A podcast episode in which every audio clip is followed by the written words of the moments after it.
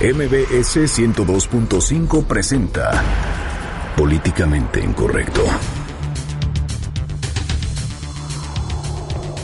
Será denunciado penalmente el presidente municipal de Naucalpan, Edgar Armando Olvera Higuera, por el presidente municipal de Huizquilucan. Javier Duarte está fuera de México, así lo reveló su abogado, mientras que el actual gobernador de Veracruz, Miguel Ángel Yunes Linares, solicitará crédito a corto plazo para subsanar los adeudos que dejó Duarte de Ochoa. El gobierno de Quintana Roo anuncia siete denuncias contra funcionarios de la administración de Roberto Borge. Hay irregularidades que involucran un monto de 2.388 millones de pesos.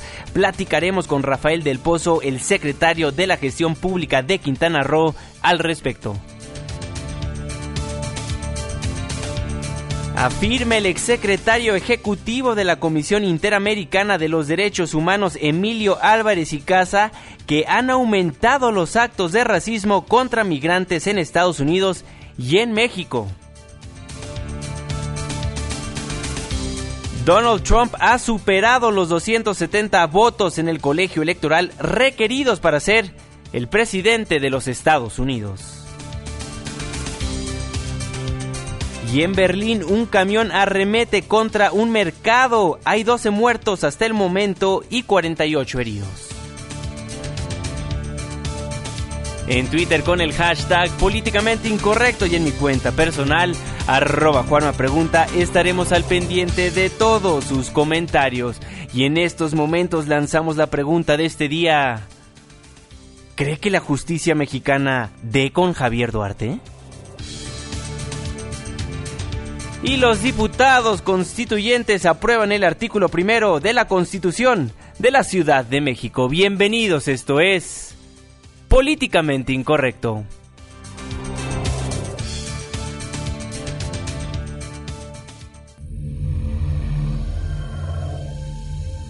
Estás a punto de entrar a una zona de polémica y controversia.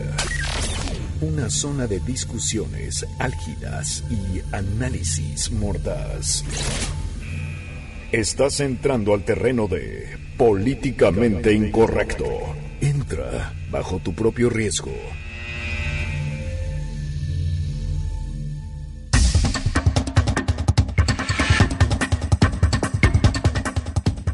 Muy buenas noches, 9 con 8 minutos. Le doy la más cordial bienvenida a este su espacio políticamente incorrecto, la mesa de análisis y de opinión de noticias MBS. Los saludo con muchísimo gusto en este lunes, lunes 19 de diciembre del año 2016, inicio de semana. Irving Pineda, muy buenas noches. ¿Cómo están? Muy buenas noches. Ya llegamos al 19 de diciembre. Qué bueno que están por acá. Vamos a estar de aquí hasta las 10 de la noche. Bienvenidos. Los teléfonos en cabina, el 5166-1025. Ahí está mi querida Itzel para que les tome la llamada. También las cuentas de Twitter, arroba Juanma Pregunta, arroba Irving Pineda. Hay varios temas importantes importantes, mi querido Juanma, ¿cómo te fue de fin de semana? Te ves medio dañado. No, estoy muy bien, mi queridísimo Irving Pineda, pues descansando como cualquier otro ciudadano común y corriente que no puede salir de vacaciones, porque muchos de ustedes pues nos están escuchando ya de vacaciones. neta que en la zona de Polanco, que es la zona Godín,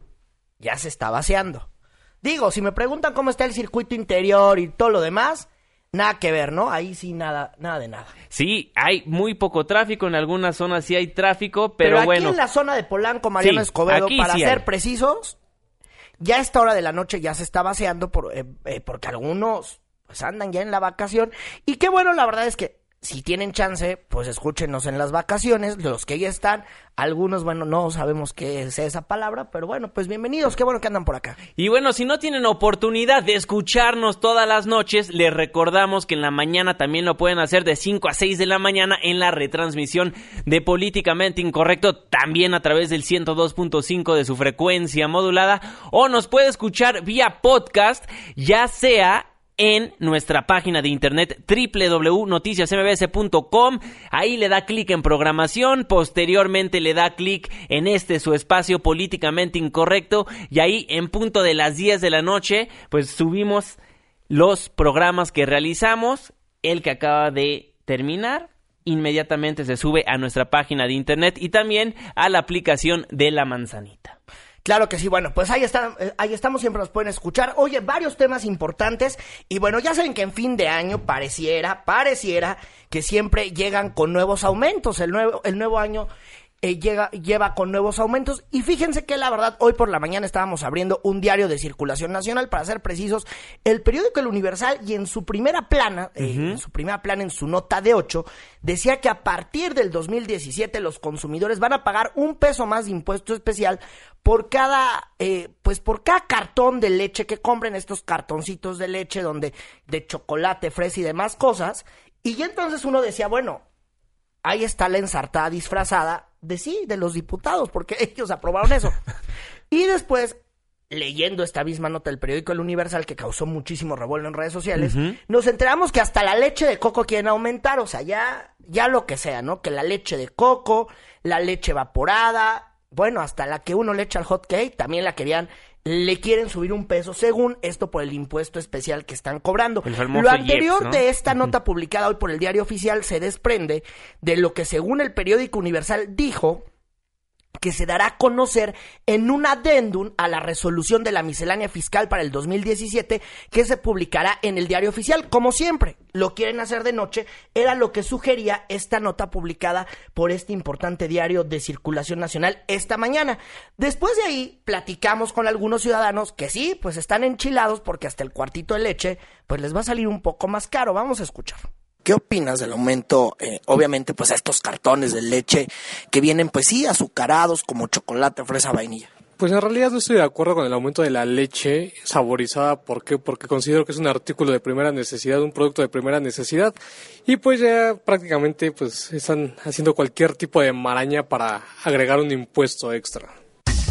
Esto lo que sabíamos hasta hace un rato. Hasta hace un ratito, pero ahorita estamos viendo una nota donde se publica el SAT desmiente la aplicación de impuesto a la leche lo voy a leer textual. La autoridad indicó que, contrario a las versiones publicadas este lunes a través del anexo 7 de la resolución de la miscelánea fiscal 2017 anticipada, el SAT presenta una aclaración al criterio normativo 6 de 2015 y dice textualmente, este documento, lejos de perjudicar, aclara el panorama para el supuesto impuesto especial a productos y servicios, a productos lácteos y productos lácteos saborizados, ya que precisa que para ser sujetos de tal gravamen debe añadirse azúcar disuelto en agua. Así lo indicó la autoridad, es decir, el Servicio de Administración Tributaria, pues dice, no va a haber impuesto a la leche. A ver, no va a haber impuesto a la leche, pero esto ya se estaba cobrando desde la miscelánea del 2015, ¿es lo que quieren decir? ¿Que ya desde el 2015 no lo recetaron o qué es lo que quiere decir? No, no, no. presenta la aclaración al criterio normativo del 2015, porque recordemos que lo que se estaba platicando en esta mañana es la miscelánea fiscal 2017, la anticipada. Entonces, ellos nos están diciendo, a ver si estoy entendiendo, que solamente están precisando un impuesto. Pues básicamente es lo que dejan saber, pero lo que sí aclaran es que no va a haber impuesto a la leche. Entonces ya veremos en próximos días qué es lo que salen a, decir. A, ver, sería muy buena, muy buena idea que la gente del SAT nos venga a contar qué es lo que va a pasar, porque bueno, después de que ya les pusieron un periodicazo, pues ni Dios se los quita, ¿no? Con, con todo respeto, ni Dios se los quita.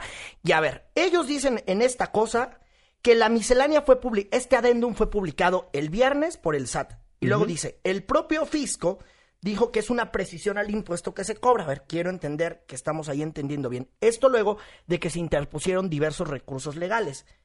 Y entonces, pues, ya no lo cobraban o no. Pero también hace unos minutos, eh, ahora sí que la, Cámara que representa al, pues a la gente que se dedica a vender la leche refirió que la confusión se dio por la aclaración a la norma de este impuesto que se cobra ya desde, en lo particular, desde el 2015 y descartó que las leches saborizadas, los quesos y yogurts se vean dañados, pues esos no se les va a cobrar ningún impuesto, ni la leche saborizada, ni el queso, ni el yogur. Desde luego que vamos a estar muy atentos porque seguramente a partir del primero de enero del 2017, pues usted más, más allá de que con una resaca se va a levantar de la fiesta, y si no, pregúntenle a mi querido Mario que está acá enfrente, va a despertarse con un buen de aumento. Se libera también eh, los precios de las gasolinas, se liberan, ya, y habrá, pues como siempre, ¿no? Nuevos cobros, por más que digan que no son nuevos impuestos, pues son los mismos, pero un poco más caros. Precisamente, bueno, lo que pasó, el aumento lo debió haber autorizado el Congreso y no fue así, parece ser que todo fue un chisme, entonces estaremos muy al pendiente de lo que vaya a pasar con este aumento, no aumento, que hoy por la mañana circulaba en redes sociales. Sí, y pues duramente, ¿no?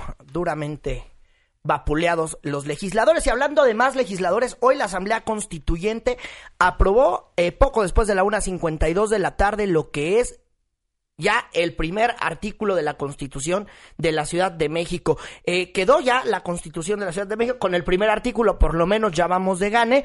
El primer artículo de la ciudad eh, establece que la Ciudad de México es una entidad que eh, es integrante de la Federación, que es sede de los poderes de la Unión y capital de los Estados Unidos. Además, se aprobó que su soberanía reside esencialmente y originalmente en el pueblo y fue como quedó ya establecido el artículo 1 de la Constitución de la Ciudad de México. Los legisladores o los constituyentes aseguran que van a trabajar pues de aquí hasta el jueves van a estar laborando, después se van a tomar dos días de vacaciones para que según ellos aprueben hasta el último día de enero lo que es ya la Constitución de la Ciudad de México a fin de que sea promulgada este 5 de febrero del 2017. Pues sí, le faltan pocos días a los asambleístas constituyentes para que vean cómo va a estar conformada la primera Constitución de la Ciudad de México y uno de los temas que también estaremos muy al pendiente es pues próximamente cómo va a quedar integrada en su totalidad la Constitución de la Ciudad de México porque ya veíamos poco a poco cómo nos están tratando de meter algunas jugadas ahí en secreto. Entonces estaremos muy al pendiente de lo que vaya a pasar con la Asamblea Constituyente. Un pues tema... como, sí, claro. como es un tema que siempre ha sido de los políticos. Ahí está, bueno, pues ahí están de abusones, ¿no? Como siempre. Claro, tenemos que estar muy al pendiente de lo que vaya a pasar, porque al principio muchas personas no querían que se platicara de la Asamblea Constituyente. yo insisto ¿eh? en esta cosa que no nos importa, que se llama Asamblea Constituyente, porque la verdad es que el pueblo no fue tomado, fue un enjuague de políticos que como siempre nos pasa a dar eh, a tosa en la torre, pero es el juego de los políticos. Sí, precisamente por eso tenemos que estar al pendiente, porque muchas personas, como vio que la ciudadanía, y por personas me refiero a los legisladores, como vieron que nosotros no nos interesamos del tema, pues nos están tratando de meter jugadas en los oscurito. Nos dicen en Twitter, neta, si son personas. ¿De los legisladores. Ah, ah, yo digo, ¿cómo, cómo, cómo? Sí, pues sí, lamentablemente todo lo que contamos aquí en este programa es verídico créalo usted. Bueno, por lo pronto eso es lo que pasó en la Asamblea Constituyente del día de hoy. Y bueno, ¿qué pasó en la Asamblea Legislativa Irving Pina discutiendo el paquete económico 2017? Todo listo ya para que en las siguientes horas se apruebe el paquete económico, el presupuesto 2017 en la Asamblea Legislativa. Desde luego que vamos a estar muy atentos. El gobierno capitalino rechazó que, bueno, que venga el presupuesto con nuevos cobros. Bueno, estaremos muy al pendiente de lo que vaya a pasar también en la Asamblea Legislativa en los próximos días. Ya lo decía Irving Pineda, en las próximas horas podemos esperar lo que vaya a pasar con el año 2017 y los dineros. Claro, a ver qué viene. Pues a ver qué viene. Vámonos un corte comercial aquí en Políticamente Incorrecto, pero no se vaya. Al regresar le contamos todo lo que está pasando en materia de seguridad en el área metropolitana. Una pausa. Ya volvemos. Vamos a Veracruz y a ver si regresamos a Políticamente Incorrecto. Pórtense bien. Todos sabemos quienes andan en malos pasos. Para cantar el jarabe, para eso me pinto yo. Debate con nosotros. Mándanos tu opinión por Twitter con el hashtag políticamente incorrecto o a la cuenta arroba Juanma Pregunta. Regresamos.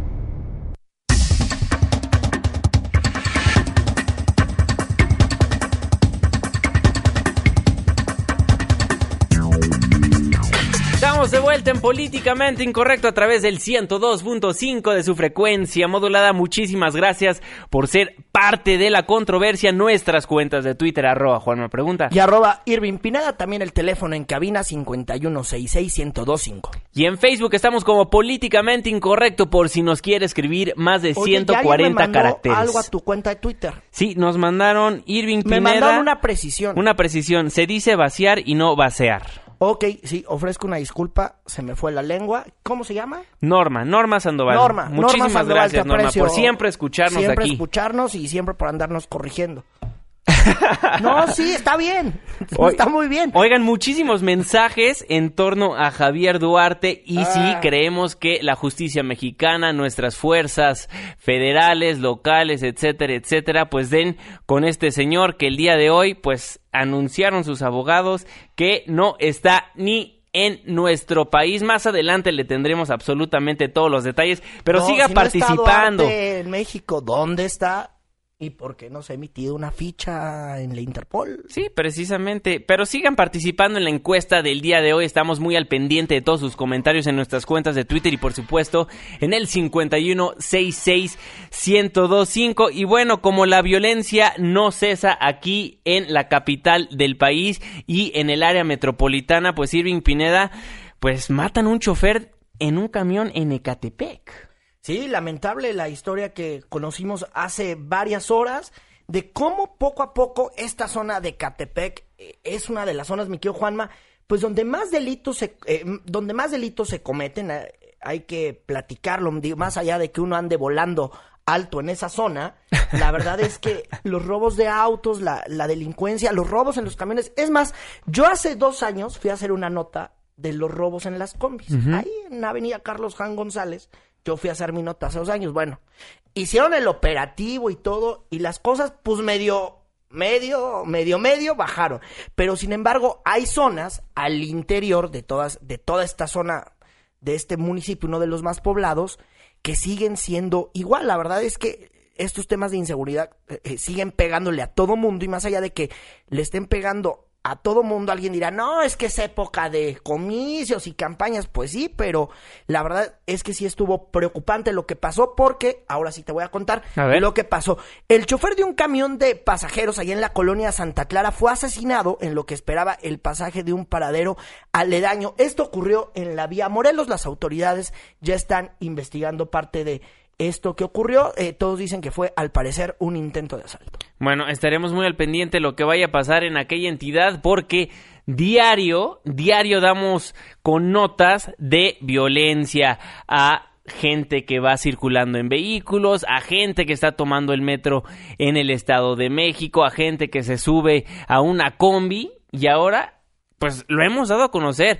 Muchas personas están hartas de que la policía no haga nada al respecto y toman la justicia a propia mano. Claro, y además, si la gente nos está escuchando, pues que nos marquen y que nos cuenten qué onda porque sé que hay mucha gente que nos escucha en esa zona del Estado de México que nos digan qué es lo que está pasando. Precisamente, y bueno, ya que estamos hablando del Estado de México, fíjense que el presidente municipal de Huizquilucan, Enrique Vargas del Villar, pues anunció que presentará una denuncia formal contra el alcalde de Naucalpan, Edgar Olvera Higuera, y otros funcionarios de su administración por delitos como abuso de autoridad, privación ilegal de la libertad y extorsión. Esto porque pasó. Fíjense que el domingo clausuraron un centro comercial propiedad de Vargas del Villar por no contar, de acuerdo a el presidente municipal de Naucalpan, con seguro vigente, tener las válvulas de tanques de gas caducadas y no tener puntos de concentración para casos de contingencia. En mi cuenta de Twitter les voy a dejar cómo llegaron muchísimos operativos por parte de la policía municipal de Naucalpan para tratar de irrumpir este centro comercial. a satélite. Dejaron sin alitas a satélite y no solo eso, dejaron a todo un centro comercial sin trabajar, un centro comercial que dice el presidente municipal de Huizquilucan, Enrique Vargas del Villar, que trabajan 500 personas en ese centro comercial. ¿Quién mejor para platicar de lo que está pasando que el mismo presidente municipal de Huizquilucan, Enrique Vargas del Villar? Presidente, muy buenas noches, ¿cómo está? Muy buenas noches, ¿cómo estás a ti y a todo tu auditorio? Pues presidente, aquí angustiado con las imágenes que vimos a través de las redes sociales de cómo pues el equipo de el presidente municipal Olvera Higuera pues entra a un centro comercial por lo cual usted pues va a presentar una denuncia penal. Así es, es un centro comercial que tenemos desde hace muchos años en la familia. Yo te quiero comentar que eh, yo vengo de una familia de empresarios, en donde, bueno, manda un despliegue de más de 100 policías entrando en una propiedad privada, eh, y por eso el, día de mañana eh, mi despacho Nazar y Nazar Asociados son los que van a presentar ya la denuncia y ellos llevarán todo el transcurso jurídico. Hasta mañana será. Sí, hasta mañana, por, eh, se iba a presentar hoy, pero la estrategia jurídica fue presentarlo por escrito y eh, ya llevar todos los eh, papeles que se necesitan, eh, tanto del centro comercial y todo lo que sucedió el día de ayer para presentarlo el día de mañana. Presidente, también a ver si nos puede aclarar, hubo muchos medios de comunicación que decían que únicamente usted era dueño de un restaurante que se encontraba en la plaza, pero es dueño, usted y su familia, de todo el centro comercial. No, sí, nosotros somos dueños del centro comercial y nosotros le rentamos a los restaurantes.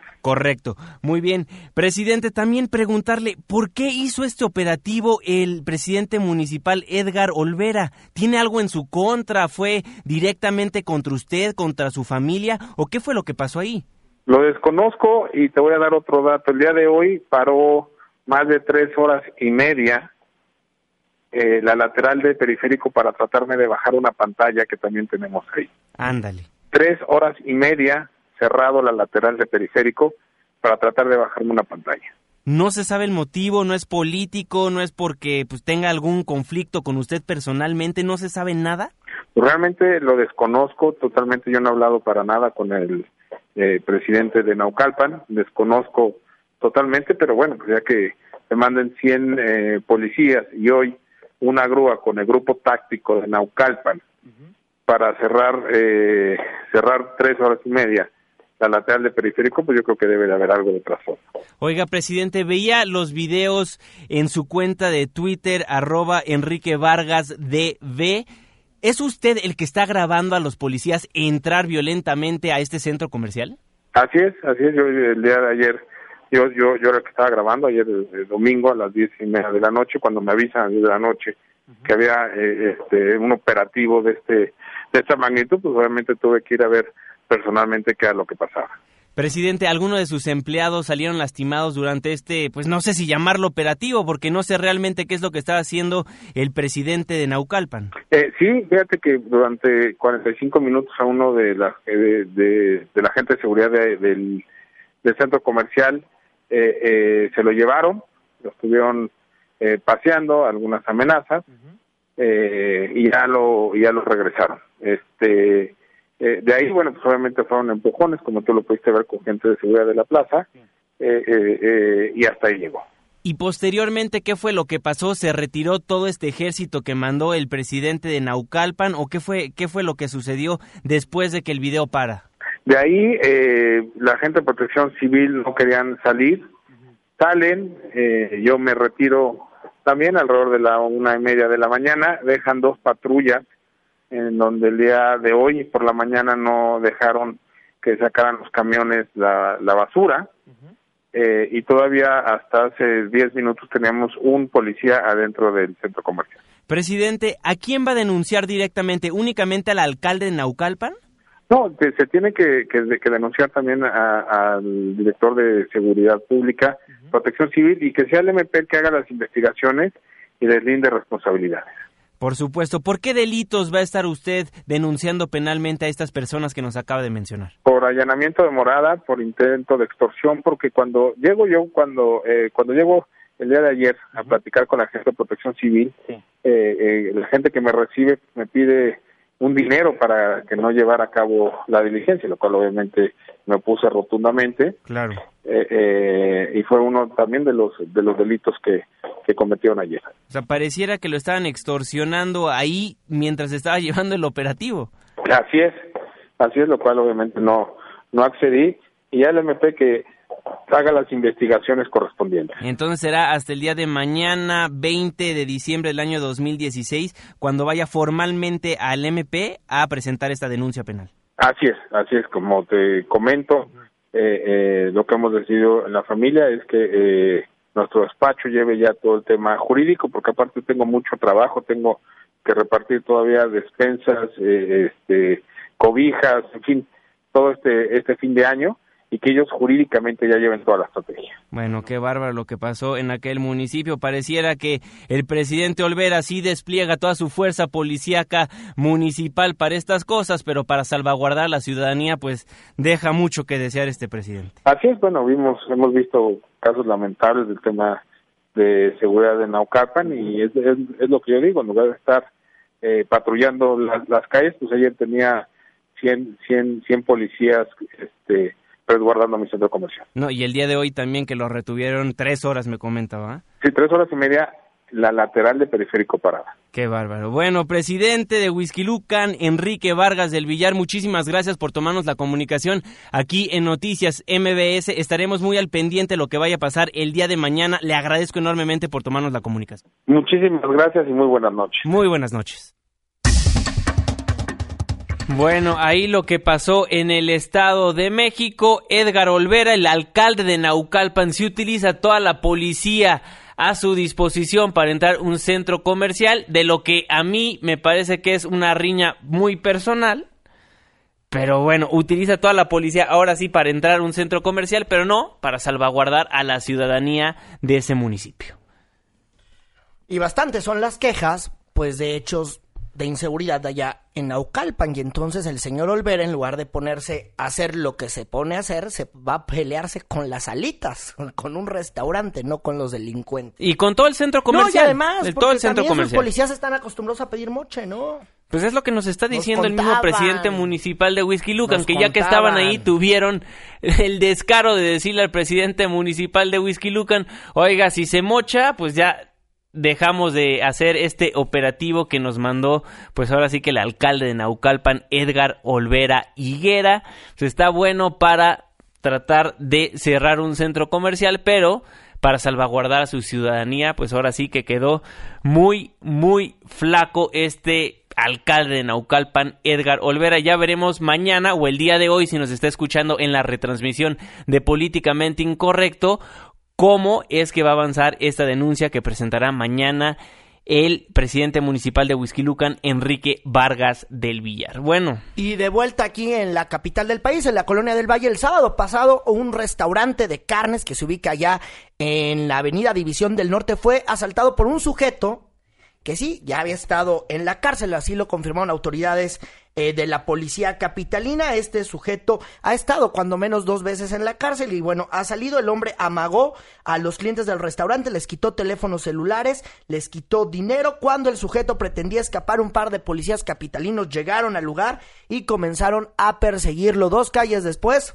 fue detenido. Fue detenido este sujeto y bueno, como bien lo dice Hay que darle nombre, ¿no? Se llama José Guillermo Valenzuela, tiene 52 años y está acusado de robo acusado de robo y no es la primera vez que va a pisar la cárcel este señor, entonces parece Sí, la conoce muy bien, parece que no le tiene miedo a la autoridad porque lo meten un ratito y lo dejan libre otro, entonces así siempre funciona el sistema en nuestro país y bueno, hablando de lo que pasó este sábado y cómo esta persona robó a muchos a muchas personas dentro de un negocio, Víctor Hugo Ramos, el jefe del Estado Mayor Policial aquí en la capital del país, pues dijo que la hay disminución en el delito de robo a negocio con violencia. Juan Carlos Alarcón nos tiene la información. Adelante, Juan Carlos. Muy buenas noches. Gracias, Juan Manuel. Muy buenas noches. La Secretaría de Seguridad Pública de la Ciudad de México informó que en el último año la incidencia delictiva en robo a negocio con violencia disminuyó 27.5% en virtud de los dispositivos de vigilancia y los sistemas tecnológicos. El jefe del Estado Mayor Policial de la dependencia, Víctor Hugo Ramos, informó que en dicho periodo se remitieron a 1.066 sospechosos ante la gente del Ministerio Público por la comisión de ese ilícito. Al dar a conocer la detención de un sujeto acusado de asaltar a los comensales del restaurante Sonora Grill en la colonia del Valle subrayó que se han desintegrado 78 bandas y 159 células delictivas. Además, los sectores de policía decomisaron 62 armas de fuego, 103 armas punzocortantes y 40 réplicas utilizadas en la comisión del delito de robo a negocio con violencia. El funcionario detalló la forma en que fue detenido el presunto responsable momentos después de cometer el asalto en el establecimiento mercantil Sonora Grill, ubicado en la esquina de Heriberto Frías y División del Norte. Salió un hombre corriendo que empuñaba un arma de fuego mientras varios comensales lo iban persiguiendo, gritando que habían sido víctimas de un robo en el interior del restaurante. Por lo anterior, los policías de la Unidad de Protección Ciudadana del Valle detuvieron a un hombre de 52 años y aseguraron un arma de fuego calibre 45 tipo escuadra cromada con cachas blancas y un cargador con cinco cartuchos útiles. El sospechoso quedó a disposición inicialmente del Ministerio Público, quien al continuar las investigaciones determinó que está relacionado con dos ingresos al reclusorio Oriente y uno más al reclusorio Norte por el delito de robo agravado. Una vez reunidos los elementos de prueba, el implicado será presentado en audiencia inicial ante un juez de control a efecto de que califique de legal la detención y en su momento lo vincule a proceso. Hasta aquí la información. Muchísimas gracias Juan Carlos, que tengas una excelente noche. Bueno, ahí lo que está pasando en materia de seguridad en el área metropolitana de nuestro queridísimo. Y que siempre las cifras no es lo mismo a lo que perciben los ciudadanos y siempre es bien difícil combatir lo que se percibe con las cifras. Y, es lo mismo que dicen las autoridades, ¿no? En redes sociales lo ven a cada rato, pero el índice delictivo ha bajado en la capital del país y supongo que es lo mismo en cualquier otra entidad de la República Mexicana. Pero ¿cómo le haces para combatir lo que percibe el ciudadano? No, precisamente. ¿no? Precisamente, y ese es el reto que tienen que hacer nuestras autoridades, porque pareciera que únicamente a través de las redes sociales se ponen las pilas, se ponen a ver quién le golpeó a una senadora, a ver quién golpeó a esta persona que se hizo viral su fotografía asaltando autos de lujo, quién asaltó, porque nada más con las redes sociales parece que llegamos a la justicia en la capital del país. Nada más a través de las redes sociales y a través de las cosas que hacen se hacen viral aquí en nuestro país, se ponen las pilas nuestros servidores públicos y dan con los delincuentes. Entonces, bueno, ahí lo políticamente incorrecto denuncia a través de las redes sociales y espere que se haga viral porque así las autoridades pues ahora sí que hacen su chamba muchísimo más rápido. Tenemos que hacer un corte comercial aquí en Políticamente Incorrecto, pero no se vaya porque al regresar le contamos de todo lo que está pasando en Veracruz. Aparentemente Javier Duarte ya no está en el país. Una pausa. Ya volvemos.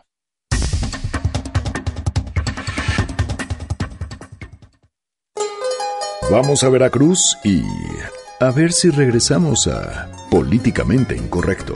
Pórtense bien. Todos sabemos quienes andan en malos pasos. Para cantar el jarabe, para eso me pinto yo. Porque tu opinión es importante. Llámanos al 5166-1025. Continuamos. Eh, eh, no vayan a comprar a la tienda los gasitos jamás. Compres frusis porque te asaltan aquí. No compres frusis, no, no. Ni pingüinos, no, no. Nada de eso porque te asaltan aquí. Ni gancitos, no, no. En el Oxxo, no, no. Nada de eso porque te asaltan a ti. Ya lo dijo Javi, tú.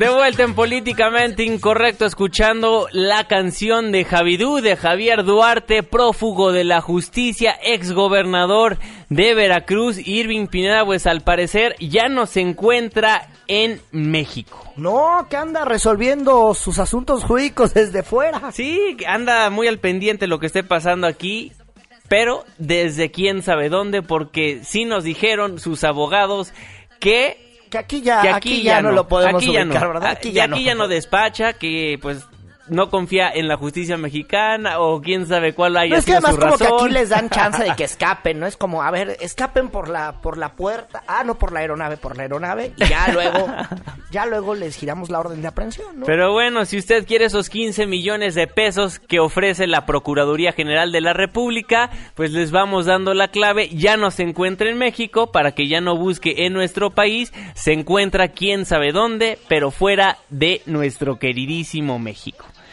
la información no, bueno, una vergüenza, ¿no? Una, vergüenza. pero por supuesto. Le preguntamos el día de hoy, la encuesta de esta noche, ¿cree que la justicia mexicana dé con Javier Duarte? Hasta el momento 36% nos dice que sí y el 64% nos dice que no. Entonces hasta el momento un 36% de las personas que nos sintonizan pues tienen esperanza de que sí llegue Javier Duarte a las manos de la Procuraduría General de la República. Eh, ah, ya, ya no voy a decir nada. Bueno, recordemos que él se escapó, o más bien pidió licencia al cargo de gobernador de Veracruz el 13 de octubre porque dijo ese mismo día el que nada debe nada teme y al día siguiente pues ya no se le encuentra y hasta el día de hoy 19 de diciembre del año 2016 no tenemos ni idea dónde está el exgobernador de Veracruz Javier Duarte de Ochoa. Y quien la está sufriendo es precisamente el gobernador actual de aquella entidad, Miguel Ángel Yunes Linares, quien el día de hoy informó que se requiere de cuatro mil 500 millones de pesos únicamente para cerrar este año 2016. Indicó que el gobierno de la República pues aportará una cantidad directa que va a permitir procesar la crisis, sin embargo, el monto de la misma no será suficiente para solventar los pasivos pendientes, por lo que el día de hoy Miguel Ángel Yunes Linares pues anunció que la administración a su cargo va a solicitar un crédito a corto plazo, esto pues para subsanar los adeudos que dejó el impresentable de Duarte. Hemos tomado la decisión responsable de contratar créditos de corto plazo para completar la suma requerida. Los mismos se sujetarán a lo establecido por la Ley de Disciplina Financiera y serán liquidados antes de que concluya mi periodo como gobernador del Estado. Los contratos que suscribiremos con tres bancos serán publicados en el portal de transparencia de nuestro gobierno.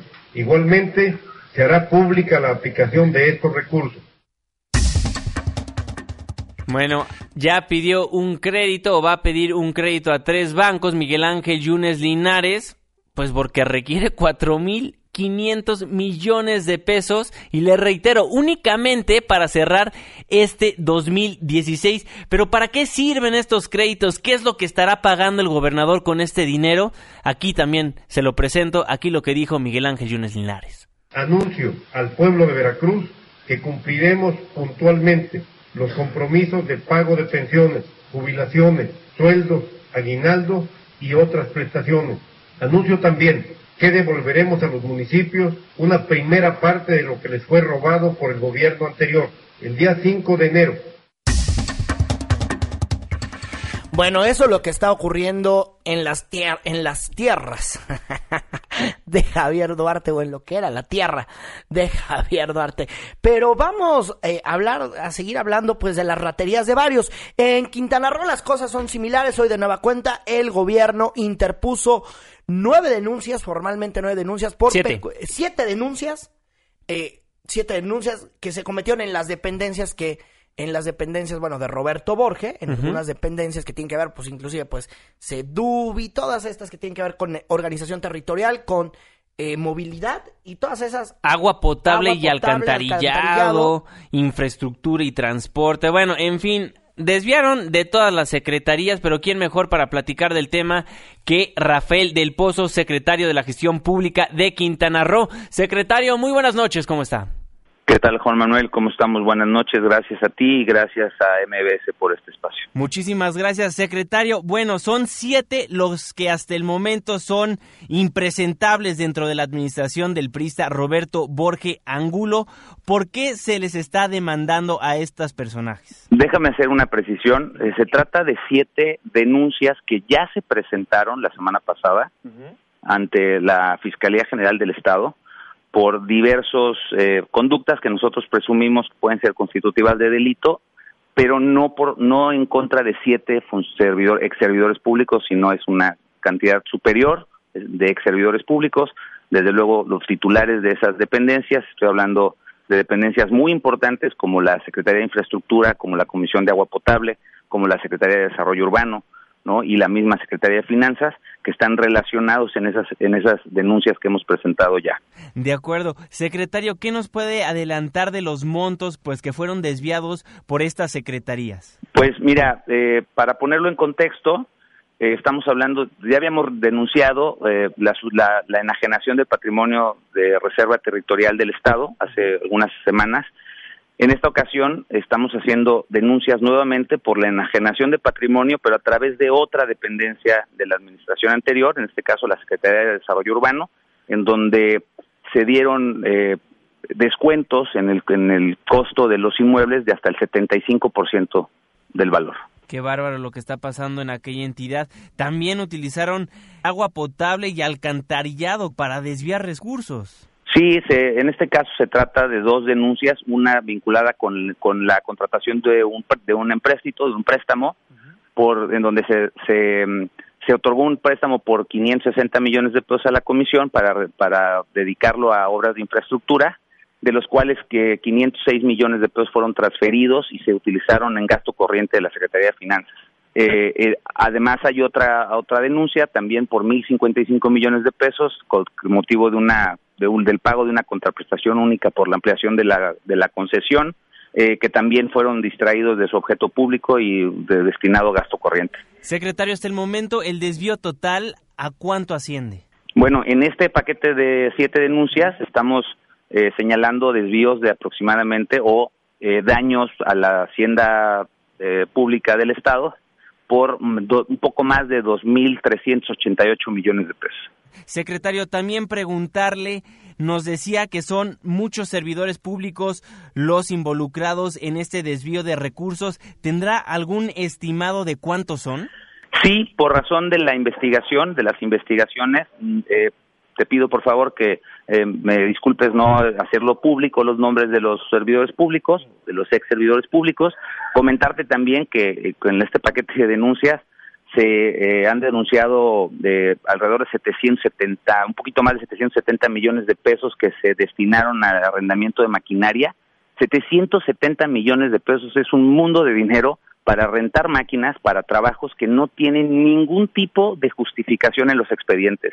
Solamente hay un contrato, un, una factura y un cheque. No hay ninguna evidencia de ningún tipo de que, esta, de que el arrendamiento de maquinaria se haya utilizado para hacer ningún tipo de obra. Entonces ya están presentadas estas denuncias ante la Fiscalía. Tendremos que esperar pues en los próximos días o meses ver qué es lo que dice la autoridad al respecto.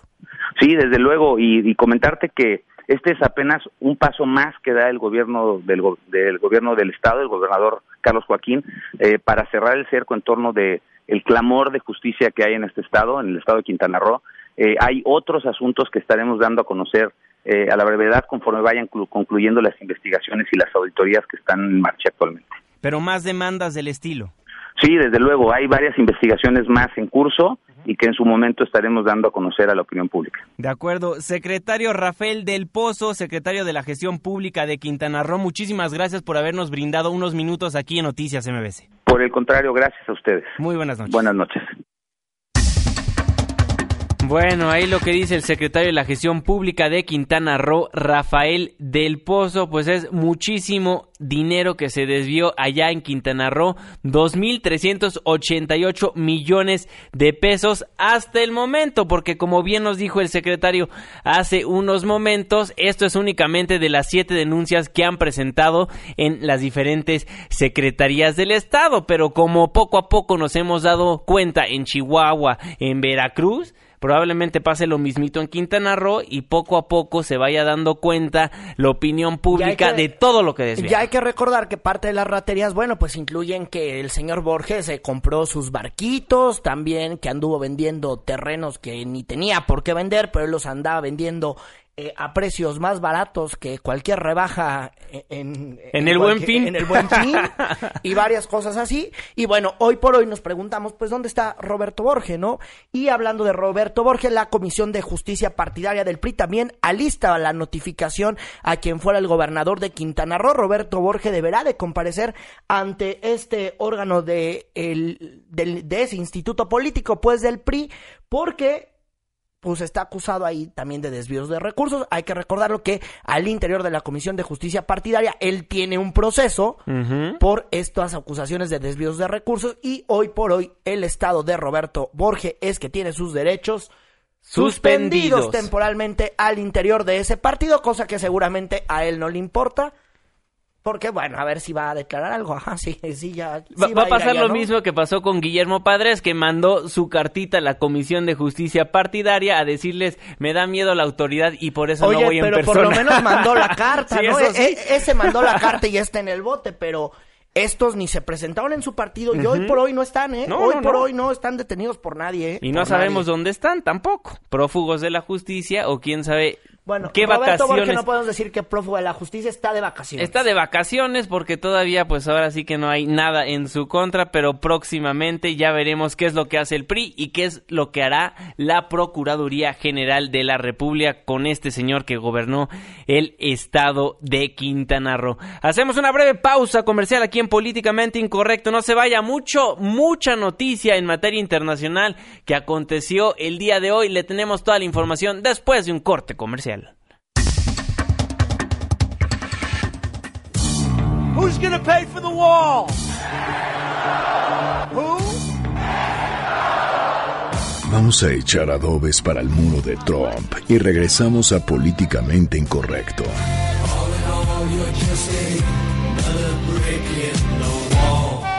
Nos salimos del tráfico capitalino y volvemos a políticamente incorrecto, pero como no se puede uno salir del tráfico capitalino, volvemos a políticamente incorrecto de cualquier manera. De vuelta en Políticamente Incorrecto a través del 102.5 de su frecuencia modulada. Muchísimas gracias por ser parte de la controversia. Nuestras cuentas de Twitter, arroba Juanma Pregunta. Y arroba Irving Pineda. Irving Pineda, pues información importante la que se dio el día de hoy en los Estados Unidos. El candidato presidencial republicano Donald Trump superó este martes los 270 votos requeridos en el colegio electoral para ser nombrado como presidente de los Estados Unidos el 20 de noviembre, el 20 de enero, disculpen, el 20 de enero del año 2017 formalmente asumirá el cargo de presidente de los Estados Unidos este señor Donald Trump. Sí, también ante la llegada de este sujeto ya eh, al poder, que será este 20 de enero, al, casi 10 dependencias del gobierno federal serán las encargadas de armar un plan para enfrentar las posibles deportaciones que pudiesen dar. Esto incluye, bueno, pues inclusive que aquí los mexicanos que vienen en la Unión eh, Americana y puedan volver al país, se les den ofertas de educación y de empleo. Pero ¿qué es lo que va a pasar? Fíjate que la presidenta del Colegio de México, Silvia Giorguli, hizo un estudio sobre la migración. ¿Qué es lo que va a pasar, eh, Silvia? Y a mí me da muchísimo gusto saludarte. Muy buenas noches. Muy buenas noches, Juan Manuel Irving, qué gusto. ¿Qué es lo que va a pasar? Cuéntanos en este estudio que hiciste. Pues mira, yo creo que es muy importante pasar de la emergencia a la urgencia de lo que se viene a los datos duros y ver qué es lo que nos dicen, en qué momento nos, nos agarra todo esto que está pasando, ¿no? Es una coyuntura muy específica también de cambios en la migración mexicana hacia Estados Unidos. Ya tenemos casi ocho años con una migración mucho más baja de lo que vimos en la década pasada. Es muy poco probable, o sea, casi eh, según la demografía, tendría que pasar algo muy extraordinario para que la migración de mexicanos hacia Estados Unidos volviera a aumentar. ¿no? Ahorita estamos alrededor de 140 mil mexicanos que se van cada año y un regreso de alrededor de 170 mil, 180 mil, ¿no? ¿Qué es lo que qué es lo que puede pasar después del 20 de enero? Pues puede pasar que efectivamente aumente el número de deportaciones, el número de retornos mezclados, probablemente deportaciones, pero también retornos voluntarios de un grupo de población que conforman indocumentados, pero que también tiene muchos que son documentados y que ya son ciudadanos de ambos países, ciudadanos mexicanos y ciudadanos estadounidenses, con plenos derechos en los dos países. Claro, Silvia, y estábamos leyendo también, pero ¿qué es lo que debe de hacer México como un país importante ante las posibles deportaciones? También hablabas en este estudio de recuperar el liderazgo que tenía hace años y que ahora pues no lo tienen porque los cancilleres quién sabe dónde andan. bueno, mira, yo creo que, que es un reto para el gobierno, pero es un reto también para el país en sus diferentes órdenes de gobierno y a nivel social. México ha tenido una tradición en el pasado de recepción, de apoyo en situaciones este de dificultad, como es el caso del exilio español, que, que es muy muy clara la posición de apertura, de acogerlos, etcétera. ¿no? En, en esa tradición, pues entra también ahora lo que es el posible regreso de mexicanos, muchos de ellos que han estado fuera por mucho tiempo, la mayoría de los mexicanos indocumentados en Estados Unidos, como cerca del 78%, han estado fuera del país más de 10 años, ¿no? Entonces hay todo un reto en términos del proceso de inserción que pasa tanto, por ejemplo, por la escuela, facilitar que los trámites para los que son menores de edad para que ingresen a la escuela, pero también, y por eso digo que también hay una responsabilidad social de recibirlos y acogerlos dentro del grupo para los maestros, para el resto de los compañeros, etcétera. Claro por poner que un ejemplo. Oye, mi, mi querida Silvia, bueno, pues a ver si podemos platicar en los siguientes días sobre este asunto. Aquí ya nos diste una probadita de lo que estás presentando. En verdad te aprecio estos minutos. Muchas gracias. Buenas noches. Buenas noches. Nos tenemos que despedir de este su espacio. Irving Pineda, buenas noches. Muy buenas noches. Me tomo solamente unos segundos para felicitar a Juan Fernando Robles Vargas, fiel radio escucha de de que inició políticamente. Así que le mandamos un abrazo y feliz noche a todos y nos escuchamos por acá mañana. A nombre de todos los que formamos políticamente incorrecto, se despide de ustedes su servidor y amigo Juan Manuel Jiménez. Que tengan una excelente noche. Estás dejando el terreno de lo políticamente incorrecto. Hasta la próxima.